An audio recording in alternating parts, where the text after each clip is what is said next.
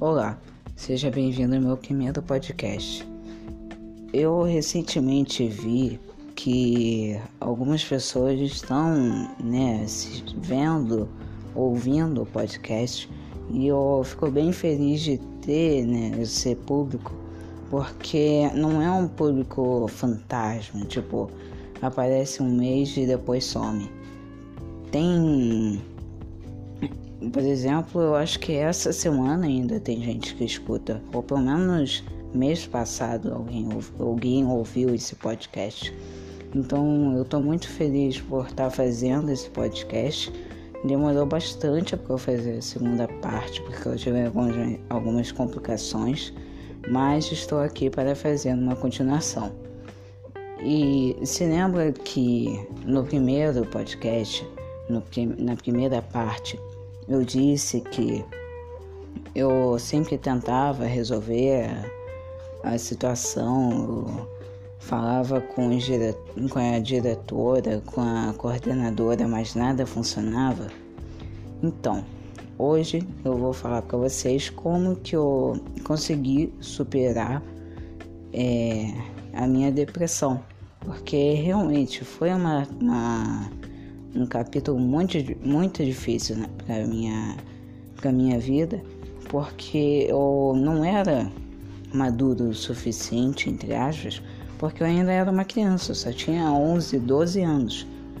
Então agora eu já amadureci bastante e vi os erros que eu cometi é, nessa situação e hoje em dia eu tento evitar briga.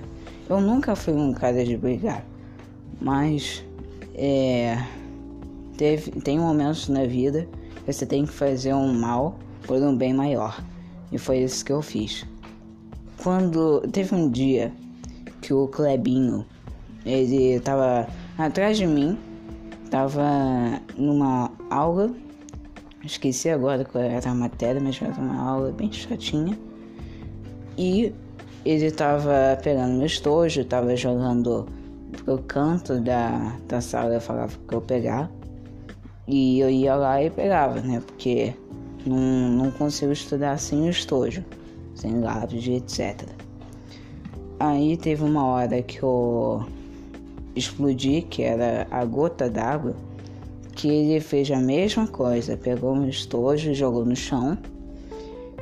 Aí eu peguei o estojo e tentei é, bater nele na, na perna do Clebinho, mas só que eu não. eu errei. Aí ele disse como deixar é, ele, ele pistola. Isso realmente foi a gota d'água então eu levantei, tentei ficar em calma, eu falei para mim mesmo para não me meter em encrenca, que eu não queria causar alguma coisa ou algo do tipo. Mas ele não. O Clebinho não colaborava. Então eu peguei meu estojo, respirei e dei um, uma estojada na cara do, do Clebinho. Ele ficou em choque, porque não esperava que eu ia ficar pistola ao ponto de fazer isso. Aí ele levantou e foi para a coordenação. Chegando lá na coordenação, ele estava chorando e. Cara, eu fiquei muito feliz quando vi essa cena, sinceramente. Aí a coordenadora perguntou o que, que tinha acontecido. Aí ela perguntou para mim se eu tinha feito aquilo. Que não foi nada grave, tá? Eu só acertei o estojo na bochecha, não, não acertou no olho nem nada. Mas estava meio vermelho. Aí ela tinha me perguntado isso e eu falei, sim, fui eu. Fui eu sim. Aí ela falou, tá, então é, ela pegou o gelo. Aí falou, ó, é, eu vou dar uma. É, esqueci o nome. vou avisar os seus pais o que aconteceu e a gente vai conversar sobre isso com a diretora. Aí eu falei, tá bom. Tá bom, pode pode mandar um recado com a minha mãe que a gente vai vir aqui e vai resolver essa parada. Não falei assim, não, tá? Eu falei de boa. É, um dia depois, é, depois da gente ter marcado, né, um dia para conversar sobre isso, eu conversei com a, com a coordenadora, com a diretora, eu avisei o que estava acontecendo, que ele não me deixava em paz, então eu entrei num, num estado de raiva, alguma coisa do tipo. É, o meu subconsciente, ele disse para mim, ele disse, faz alguma coisa, não pode deixar assim, porque já estava quase no final do ano. E eu não queria deixar isso passar em branco. E resumindo aquele que elas fizeram, isso, nada. Não fizeram nada, só reclamaram que eu tinha feito aquilo. E sabe o que, que a mãe do Clebinho disse? É, ela disse: Ah, é só brincadeira de criança. Quando eu ouvi isso, quando eu fiquei sabendo disso, eu fiquei mais revoltado ainda, porque não é possível que a mãe do Clebinho não sabia o que estava acontecendo. Não é possível que uma mãe não sabe o que está passando na vida do filho. É, um mês depois, eu acho que já estava em novembro já, quase no final do ano mesmo, quase chegando nas férias, o Clebão, ele continuava me zoando, não, não parou não, tá? Continuou. Mesmo eu, tendo feito várias denúncias falando para a coordenadora fazer alguma coisa, ela não fez. Então ele continuava. Aí eu não me lembro direito o que, que aconteceu, não me lembro direito como que eu fiz, mas eu só me lembro de, é, de ter feito alguma coisa que fez com que o óculos do Clebão caísse no chão e quebrasse. Eu acho que quebrou, quase quebrou a lente, eu acho que quebrou só a armação. E é, ele falou pra mamãezinha dele, aí foram reclamar. E uma coisa que eu não, não entendo o porquê, que eu sempre, sempre, sempre falava o que estava acontecendo, eu sempre estava aberto a diálogo, eu explicava, se eu pudesse eu explicava tudo o que aconteceu, mas é, elas não me deram ouvidos. Aí quando eu comecei a reagir, aí não pode, né? Aí não pode. Sinceramente eu não entendo.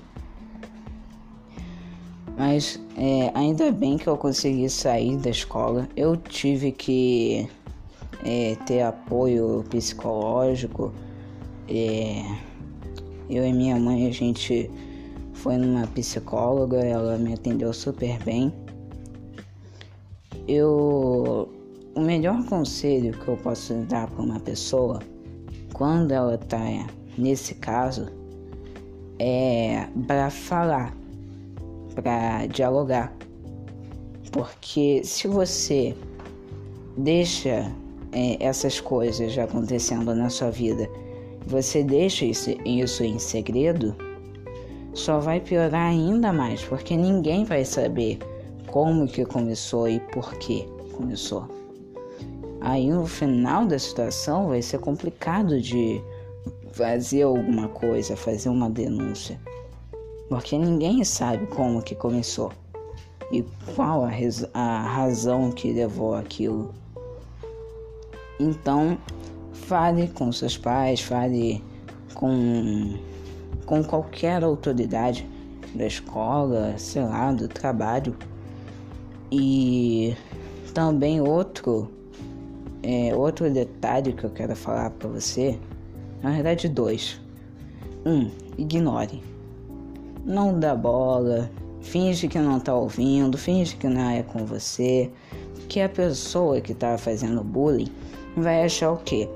Que tá nem aí, que não tá ouvindo, que a pessoa que ele tá zoando não tá ouvindo, não tá dando bola. E se alguém te xingar, fala, é, é mesmo, eu, eu sou bobão mesmo. Que a pessoa vai perceber que você não, não caiu na. É,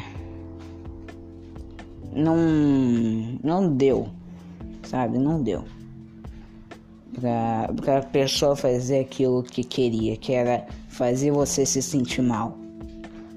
Se você ignorar, mesmo, mesmo que você esteja sentindo um incômodo, mesmo que você tenha vontade de enfiar o cara na porrada, ignora. Desculpa pelo barulho. Então, e também outra coisa que eu queria falar para você é se se não acontecer nada, se não fizerem nada, se continuar a mesma coisa, eu demorei dois anos para agir, para realmente fazer alguma coisa. Então, se você vê que não, que a situação não está no controle de, de outras pessoas, de que só você pode mudar essa, é, essa situação, mude. Faça o que você puder. Faça. Não fique pensando se vai, se vai dar ruim, Óbvio que você não vai matar a pessoa também, né? Mas se for sei lá, dar um, um empurrão que a pessoa cair é, no chão, sei lá, qualquer coisa, dar um, um tapão, qualquer coisa, faça. Não importa se, se, o, se a coordenadora não vai gostar, se o diretor não vai gostar, por exemplo porque não, se você não fizer nada para mudar aquilo, nada vai acontecer e vai continuar a mesma coisa. Então, essa é uma das dicas que eu tenho para dar para vocês. É, primeira, ignore. Segundo, converse com, com seus familiares sobre a situação, o que, que está ocorrendo. Terceiro, se realmente você estiver em depressão, não, não queira falar para seus pais ou algo do tipo, vai num, num psicólogo, marca uma, uma reunião, qualquer coisa, para você poder desabafar. O meu desabafo foi a psicóloga e também uma coisa que eu esqueci de falar que na última, no último bimestre, que tinha que fazer uma, uma redação, eu escrevi tudo, tudo que aconteceu. Eu escrevi na redação sem medo de, de tomar um zero. Minha mãe disse que não teria coragem de fazer isso na época.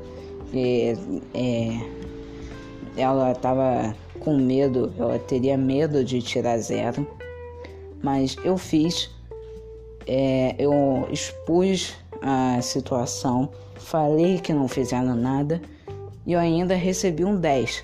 Então eu consegui dialogar com alguém, é, falar o que estava acontecendo, consegui aliviar um pouco da minha dor e ainda é, consegui tirar nota boa na prova. Então, é, faça essas coisas que você, que eu falei.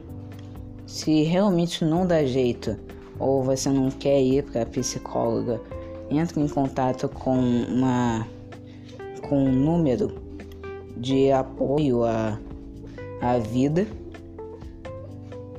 Então, muito obrigado por ter ouvido o podcast. Ainda vai, provavelmente, não, não garanto, mas provavelmente vai ter um novo, um novo capítulo é, explicando melhor, um pouquinho melhor a situação. Mas é isso. Muito obrigado por ter ouvido e até mais.